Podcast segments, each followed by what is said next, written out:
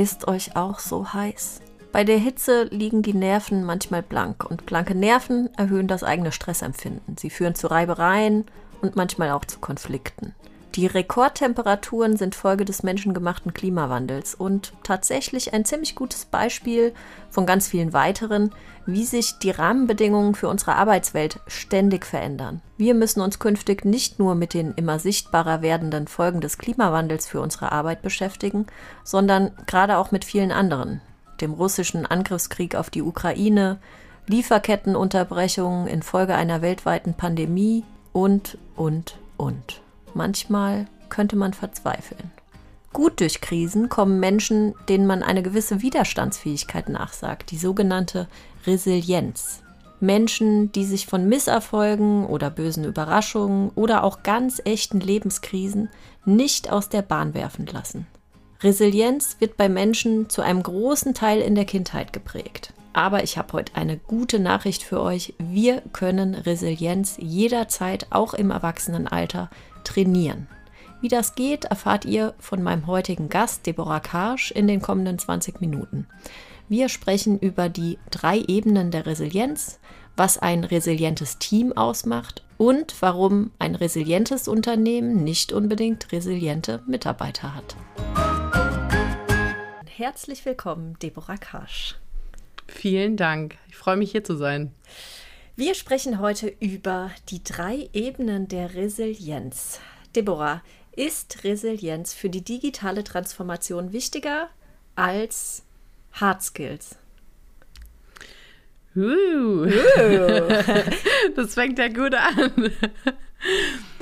ja, ich sag mal so, Resilienz ist einfach eine Grundlage, um mit Veränderungen Schwierigkeiten und Krisen gut zurechtzukommen. Also heißt, wenn ich, ich nehme manchmal das Beispiel von so einer Hängebrücke. Also stell dir vor, du bist wandern in den Bergen und dann siehst du so eine riesen Klippe und musst irgendwie von einer Klippe zur anderen kommen. Das ist ja das, was wir bei Veränderungen tun. Und dann kennst du diese kleinen Hängenbrücken, die dann so dazwischen hängen. Und man denkt immer so, ach du Schande, wie soll das funktionieren? Aber diese Hängebrücken haben halt zwei große Vorteile. Die sind einerseits extrem flexibel und andererseits extrem stabil, ne, wenn die gute Grundpfeiler in diesem Fels drin haben. Und das ist für mich so ein Sinnbild für Resilienz. Also, dass wir einerseits äh, Stabilität haben, also stabil in uns zum Beispiel sind, stabil emotional sind, dass wir einfach feste Wurzeln haben, zum Beispiel im Unternehmen bestimmte Werte haben, auf die wir bauen können. Das bringt uns die Stabilität und andererseits eben diese Flexibilität, damit wir die Veränderung tatsächlich meistern können. Das heißt, ohne Resilienz wird es verdammt schwierig sein, jegliche Veränderungen zu meistern. Du sprichst von drei Ebenen der Resilienz. Was ja. meinst du damit? Ja, das ist ganz interessant, weil als ich angefangen habe, mich mit dem Thema Resilienz zu beschäftigen, da habe ich natürlich erstmal mit dem Thema persönliche Resilienz angefangen. Also mhm. das heißt, wie stark bin ich innerlich, um eben selber Krisen zu schaffen? Das ist so ja. die Frage. Da gibt es ganz berühmte Beispiele. Äh, tolle Bücher auch, die man lesen kann. Zum Beispiel äh, von Sheryl Sandberg, Option B. Mhm. Und ähm, im Prinzip ist die Story so, Sheryl Sandberg hat im, im Urlaub ihren Mann verloren. Also der war Mitte 40, hat äh, mehrere Kinder und ist wirklich morgens aufgestanden, hat ihren Mann gesucht und er ist im Fitnessstudio tot umgefallen. Das ist so die Story dahinter. Und da hat sie angefangen mit dem Thema Resilienz sich zu beschäftigen, hat eben gesehen, okay, ohne Resilienz schaffe ich es nicht, mein Leben hinzukriegen. Und meine Option A, also den Plan, den ich für mein Leben hatte, der ist jetzt halt nicht mehr da. Und es ist ein ganz tolles Zitat, was sie dann in diesem Buch bringt. Also Option A, also Option A, is not available, so let's just kick out the shit of Option B. Also mhm. auf gut Deutsch, ne? Äh, lass uns einfach das Beste aus Option B machen ja, die Frage so, was macht uns Menschen denn tatsächlich krisensicher? Das ist eigentlich die Frage, die dahinter steht. Resilienz brauchen wir nicht in guten Zeiten, brauchen wir in Schwierigkeiten. Mhm. Und dann, was ganz interessant, weil da habe ich angefangen, Resilienztrainings mit Leuten zu machen und dann kam so die Frage, wenn wir jetzt ein Unternehmen haben und wir haben ganz viele resiliente Leute, haben wir dann auch automatisch ein resilientes Unternehmen? Ja, super spannend. Und äh, das ist natürlich eine spannende Frage, mit der ja. ich mich danach beschäftigt habe. Und die Antwort ist eben nein. Ne? Mhm. Also nur weil ich ähm, einzelne resiliente Menschen habe, habe ich nicht noch, noch nicht resiliente Teams, das ist die zweite Ebene. Und da habe ich auch noch keine resiliente Organisation, das ist die dritte Ebene. Das war nämlich dann die nächste Frage, als wir dann angefangen haben, uns äh, mit dem Thema organisationale Resilienz zu beschäftigen. Okay, wenn die Organisation jetzt resilient ist, sind dann automatisch Teams resilient. Und nein, ist auch nicht so, sondern es gibt eben unterschiedliche Dinge, die wichtig sind. Welche sind das? Bei persönlicher Resilienz ist, es sind, je nachdem, wem du jetzt glaubst, äh, zwischen sieben und zwölf Faktoren. Und ich glaube, die Faktoren sind gar nicht so entscheidend, ob das jetzt sieben oder zwölf sind. Für manche sind zwölf wichtig, für andere nur sieben. Ähm, aber wo, was überall drin ist, ist zum Beispiel das Thema soziale Unterstützung. Mhm. Deswegen haben so, so viele Leute momentan ein Problem, weil quasi während Corona einfach äh, die Kollegen zum Beispiel weggebrochen sind. Mhm. Also du arbeitest ja sowieso remote, das heißt, mhm. du hast sowieso eine andere Situation. Aber für viele, die tagtäglich ins Büro sind, mit den Leuten gesprochen haben, da auch Unterstützung erfahren haben, ist das plötzlich weggebrochen. Ja. Ähm, und Emmy Werner, das war so die erste Resilienzforscherin, die hat äh, in, auf Hawaii auf so einer Insel geguckt, was macht denn jetzt den Unterschied zwischen Kindern, die in ganz schlechten Verhältnissen aufwachsen und die nachher normal in Anführungszeichen rauskommen und zwischen denen, die nachher im Knast landen. Und tatsächlich war einer der wichtigsten Faktoren, ob diese Kinder eine Bezugsperson außerhalb der Kernfamilie hatten. Also soziale Unterstützung, Riesenthema.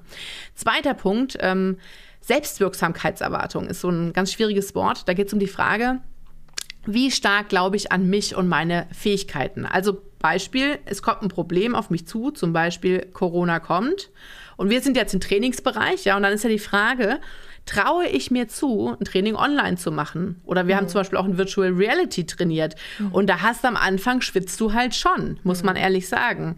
Und da ist halt die Frage, wie viel traue ich mir denn zu? Also wie stark nehme ich Herausforderungen an?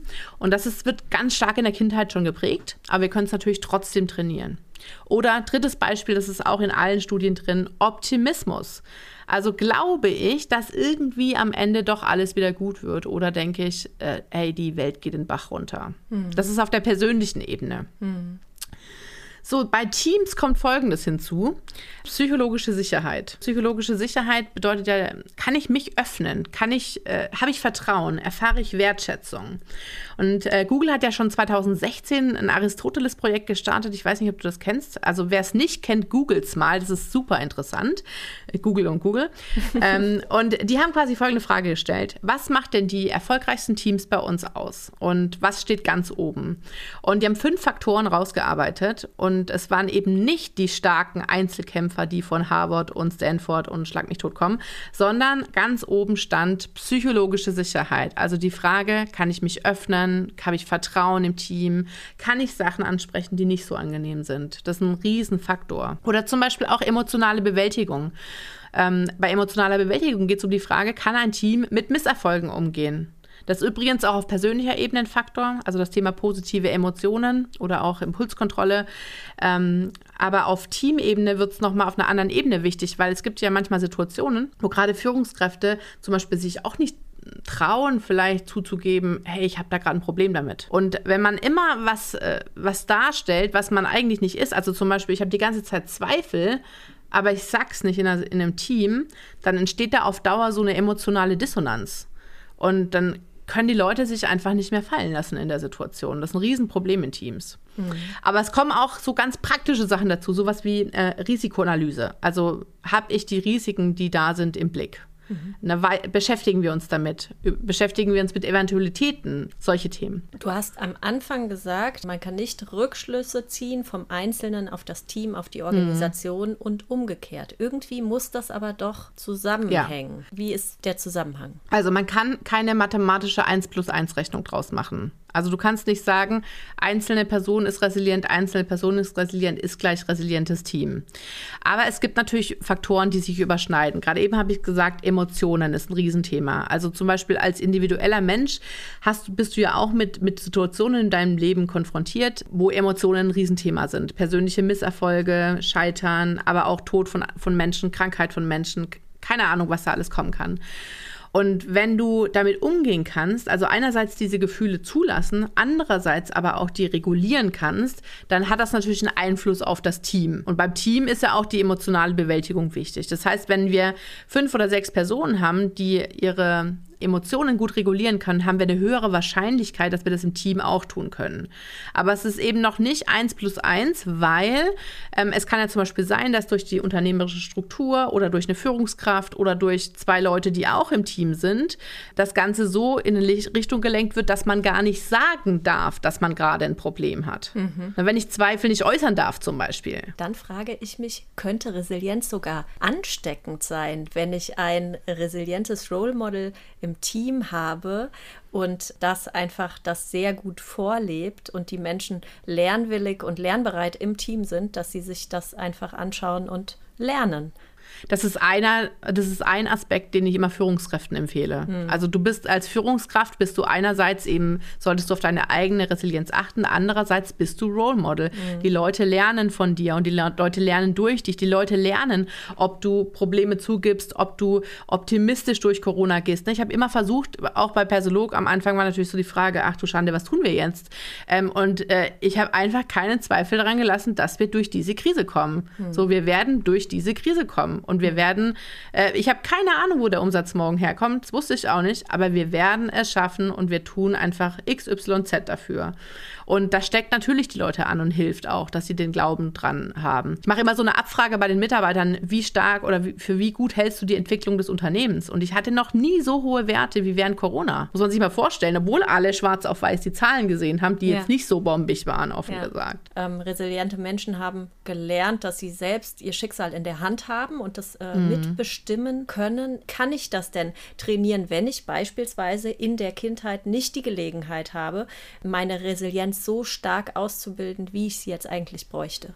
Ja, also die erste Frage, die man sich immer stellen muss, ist, wo will ich denn eigentlich anfangen? Deswegen arbeiten wir bei Persologia super gerne mit Analysen. Ja, natürlich mhm. kannst du jetzt einfach hingehen und sagen, ich starte bei Punkt X, aber die Frage ist ja, was steht dir denn wirklich im Weg? Also wo ist, wo hast du vielleicht ein Thema? Und äh, an der Stelle würde ich anfangen und zwar in kleinen Schritten. Also wenn du jetzt zum Beispiel merkst, ich bin jemand, der eben nicht daran glaubt, dass ich, also an meine eigene Kompetenz glaube. Mhm. Und da haben wir ja so den Standard, ne? Beispiel, wer für eine neue Software im Unternehmen ein, das ist so für mich so der Klassiker. Und da haben wir so diese 25-Jährigen, die in die Unternehmen kommen, die irgendwie gefühlt nicht mal eine Schulung brauchen. Und ich bin vielleicht 50 und äh, denke, ich pack das nicht mehr. Ne? Äh, wie soll ich mir jetzt noch mal was Komplexeres antrainieren? Ich habe gerade vor zwei Jahren was Neues gelernt. Da bin ich jetzt an dem Punkt, äh, wo ich vielleicht vorher war. Und jetzt müsste ich eigentlich richtig loslegen. Aber jetzt kommt schon wieder was Neues. Und dann fangen die Leute halt an, an sich zu zweifeln. Ne? Und das wäre so ein Faktor, wo man halt anfangen kann zu trainieren. Da kann man Kleinigkeiten tun. Beispiel, kannst du auf Einzelebene und auf Teamebene machen. Also, weil auch Teamwirksamkeit ist ein Resilienzfaktor. So als Einzelperson, stell dir einfach die Frage, was habe ich heute erfolgreich gemacht? Wo habe ich heute was bewirkt? Weil was wir damit tun, ist, dass wir den Fokus verlagern. Wir haben immer so den Fokus auf die Sachen, die nicht funktionieren. Und Daniel Kahneman ist ein Nobelpreisträger, der hat, äh, hat einen ganz schlauen Satz geschrieben, finde ich. Der hat geschrieben, nichts ist so wichtig, wie wir denken, während wir darüber nachdenken.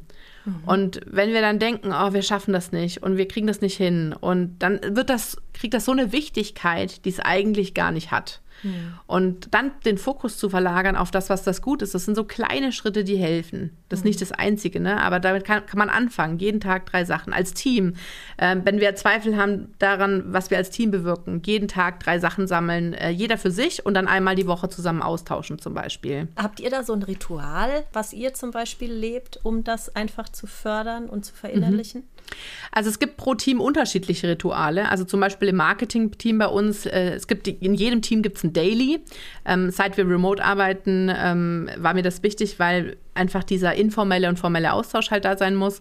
Und die stellen zum Beispiel jeden Morgen die Frage, wofür sind wir heute dankbar? Auch das mhm. ist ja eine Fokusverlagerung. Mhm. Ne? Und ähm, legt halt den Blick auf das Positive, was mhm. auch Resilienz ausmacht. Ja, oder, oder beim Selbstwirksamkeit, ähm, da kann man zum Beispiel auch eben Dinge tun, die man normalerweise nicht tun würde. Also ich mache manchmal mit den Mitarbeitern so Challenges und da hat eine mit, also da, da habe ich immer gesagt, so jeder, jede Woche eine Sache, die man normalerweise nicht tun würde. Es muss nichts Großes sein. Und ähm, die hat dann tatsächlich auf einem Flug nach Brasilien, glaube ich, ähm, nach einem Ticket für die Business Class gefragt, was ihr ultra peinlich war und was sie nicht haben wollte. Und da hat sie ein Ticket für die Business Class bekommen, tatsächlich. Cool. Also es hat auch noch geklappt. Mhm. Und wenn du so einen Erfolg erzielst, steigerst du natürlich in dem Moment die Selbstwirksamkeitserwartung. Also es sind so blöd es klingt, es sind die kleinen Dinge, die den Unterschied machen. Und zwar die Sachen, die ich jeden Tag tue. Das macht den Unterschied. Es ist trainierbar, aber es ist halt kein Wundermittel, was du in einem Tag trainierst, sondern es ist halt dieses Verändern von Routinen, Verändern von Glaubenssätzen ähm, Verändern von Gedanken. Auch im Unternehmen übrigens Verändern von Glaubenssätzen. Ja, verdammt, es ist wie immer harte Arbeit. Ja, aber das ist ja das Gute daran. Ja. Dass man wirklich aber sieht, es macht halt einen Unterschied. Und man muss ja nicht an allem gleichzeitig arbeiten. Das, das finde ich immer, ist der größte Fehler, den Leute machen. Mhm. Also zum Beispiel auch in Teams, die sehen dann, ach du Schande, wir haben ein Problem hier, hier, hier, hier. Also machen wir alles gleichzeitig. Und das mhm. funktioniert nicht. Mhm. Weil Du gehst halt einfach einen Schritt nach dem anderen, fängst beim wichtigsten Punkt an, bei dem, der dir am meisten im Weg steht. Also wenn wir jetzt an Organisationen denken, das ist zum Beispiel ein ähm, organisationaler Faktor Vision und Ziele.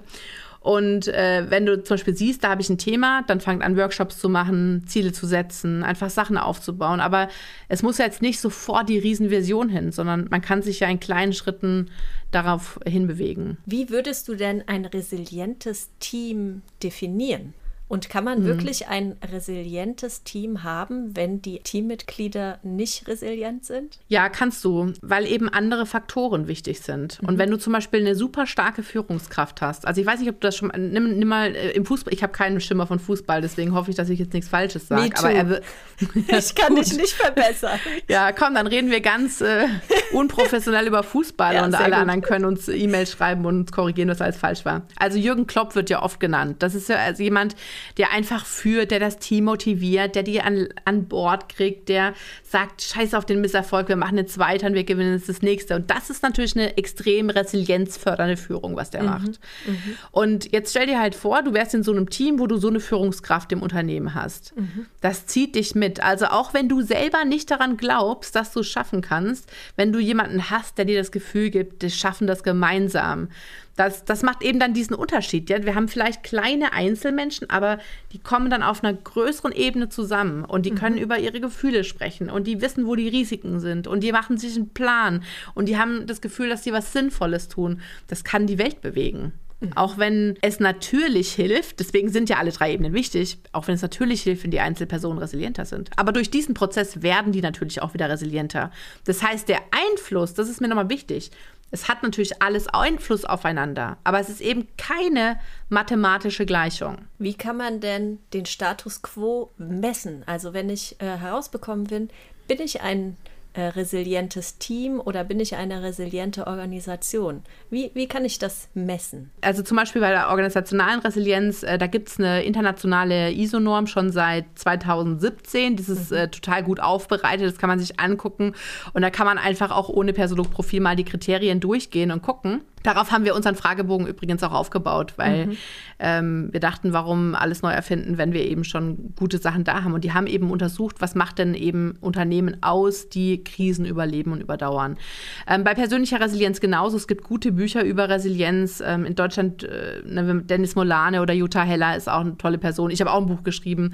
Ähm, kann man durchgehen und einfach gucken, wo stehe ich denn in diesen einzelnen Faktoren? Und normalerweise hat man schnell eine Idee, was die eigenen Schwächen ausmacht. Und es sind meistens nicht fünf oder zehn schlimmere Sachen, sondern meistens sind es eins oder zwei, die uns wirklich immens im Weg stehen. Hat sich die Messlatte für Resilienz auch verändert? Das heißt, müssen wir heute eine viel höhere Resilienz an den Tag legen als früher? Eine Art digitale Resilienz?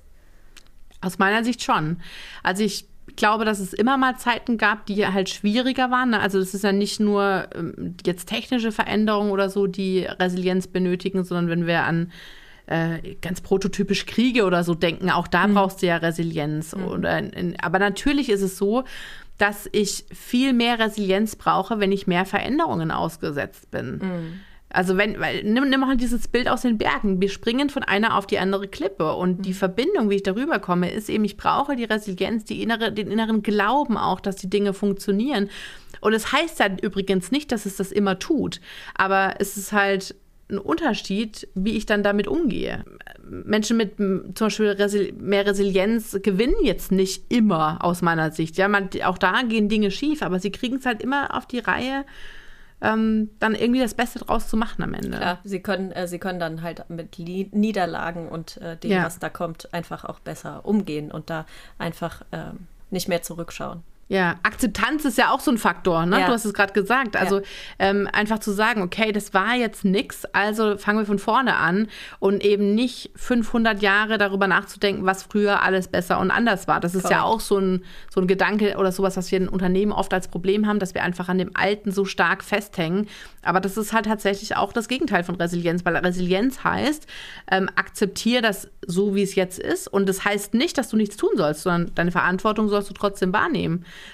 Aber das, was wir halt nicht verändern können, das, was in der Vergangenheit liegt, und das sind oft die Kleinigkeiten. Ne? Äh, stell dir vor, du hast ein Mitarbeitergespräch ähm, und ist jetzt egal, ob du Chef oder Mitarbeiter bist, aber du sagst diesen einen Satz, wo du danach denkst, Hilfe, warum habe ich das gesagt? Und der begleitet dich manchmal Stunden, manchmal Tage, manchmal Wochen und du denkst immer wieder, hätte ich das doch bloß nicht gesagt. Aber du kannst es halt einfach nicht mehr zurücknehmen. Mhm. Und da einen Haken dran zu setzen, das kann man auch üben. Ne? Man mhm. kann halt bewusst üben, zu sagen, wir leben jetzt in Akzeptanz und wir setzen jetzt einen Haken dran. Da gibt es Techniken für. Verrat uns eine. Eine ist zum Beispiel, nochmal durchzugucken, okay, warum, was hat denn dafür gesorgt, dass ich diesen falschen Satz gesagt habe? Also habe ich einfach vielleicht aus einem Impuls heraus reagiert, wo ich weiß, dass ich eh ein Thema habe. Also nochmal analysieren, was war eigentlich genau das Problem daran? Ähm, und dann überlegen, wie kann ich es denn in Zukunft anders machen? Und dann bewusst zu entscheiden, ich hak's jetzt ab, weg damit. Oder in anderen Situationen, wo ich merke, ich bin einfach unzufrieden, ich kann die Situation nicht akzeptieren, da gibt es halt ähm, äh, gibt's so eine Drei-Schritte-Technik, äh, die, die, die kennst du sicher auch. Ne? Die, ich benut Leute benutzen die in unterschiedlichen Reihenfolgen. Also erst zu überlegen, was kann ich verändern, change it, ähm, zu überlegen, was kann ich denn alles verändern. Und da ist wichtig, man kann nur Dinge verändern, die im eigenen Einflussbereich sind. Also ich kann halt nicht verändern, ob der Autofahrer, der vor mir fährt, ähm, ob der halt jetzt 10 Kilometer äh, pro Stunde schneller oder langsamer fährt. Ähm, ich kann das tun, was ich tun kann. Ich kann auch nicht dafür sorgen, dass ich befördert werde, zum Beispiel. Das ist so ein Fehler, den auch viele machen. Die sagen dann, ja, ich werde jetzt befördert. Können sie aber nicht beeinflussen. Mhm. Ähm, und das ist auch eine wichtige Erkenntnis übrigens, die die Leute dann in so, einer, in so einem Prozess haben. Also gucken, was kann ich beeinflussen und was kann ich da verändern. Wenn das alles nicht klappt, dann kann man sagen, ich gehe komplett aus der Situation raus, leave it. Und ähm, ja, kann ich dann vielleicht machen oder ich sage bewusst, nee, sorry, das ist auch keine Option für mich. Und dann hast du nur noch eine Wahl, das ist nämlich akzeptieren. Ja. Wenn das auch nicht geht, dann fängst du eigentlich wieder von vorne an. Und ja. manchmal gehst du diesen Prozess mehrfach. Also zum Beispiel beim Thema Selbstorganisation, Wochenorganisation. Ich weiß nicht, wie oft ich diesen Prozess durchgehe. Ne? Ich fange immer wieder an und überlege, okay, nee, das funktioniert so für mich nicht. Was kann ich verändern? Aber das ist auch normal. Also ja. manchmal hört es dann auch nicht auf, aber wenn du halt wirklich an so einen Punkt kommst, dass du siehst, okay, ich habe jetzt alles probiert und es geht einfach nicht und du bist nicht bereit, es zu lassen, dann hast du nur eine Wahl. Und manchmal hilft auch das, dann zu sagen, ich entscheide mich bewusst für die Akzeptanz, und dann wird es auch einfacher, das zu tun. Zum Schluss äh, der Podcast-Folgen frage ich eigentlich meine ähm, Interviewgäste gerne nach äh, Literatur- und Lektüre-Empfehlungen. Du hast schon ganz, ganz viele gegeben. Vielen Dank dafür. Äh, das packen wir alle in die Show Notes und äh, ich danke dir für ähm, deine Aufklärung und Gedanken zu den drei Ebenen der Resilienz. Sehr gerne. Schön, dass ich dabei sein durfte.